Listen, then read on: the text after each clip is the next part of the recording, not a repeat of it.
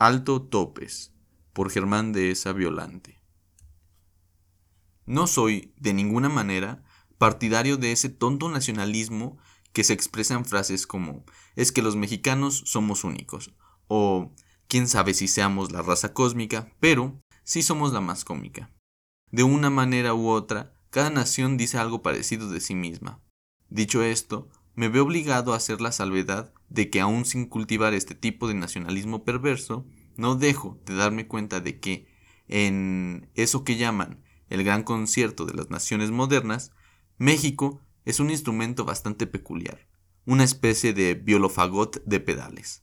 Somos peculiares, eso que ni qué.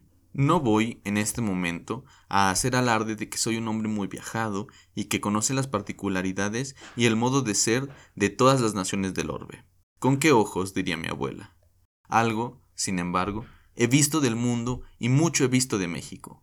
De acuerdo con esas experiencias, puedo, con firme timidez, opinar que aquí suceden cosas muy extrañas.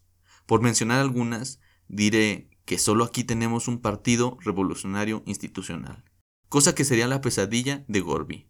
Somos una república federal rabiosamente centralista, somos una democracia en la que los asuntos fundamentales los siguen resolviendo unos cuantos.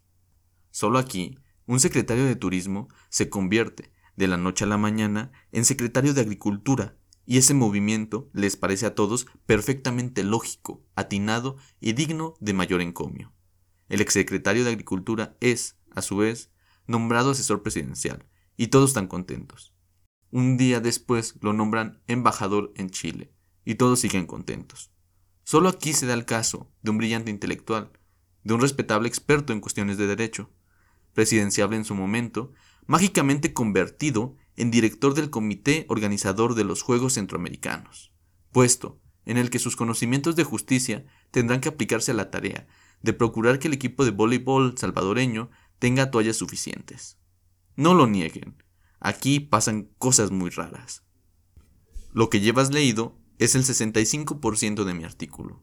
Lo que sigue lo escribo con desgana, melancolía y hasta furia sintáctica.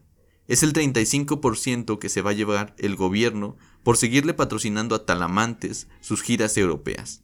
Hecho este paréntesis hepático fiscal, retomo el asunto de las peculiaridades nacionales.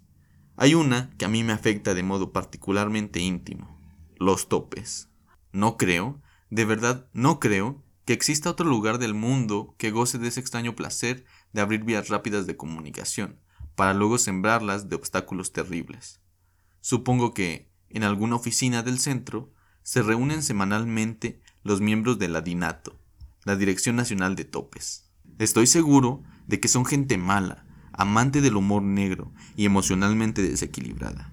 Todos usan bigote tipo Luis Aguilar, trajes de terlanca, corbata de dacrón y calcetines color chicloso.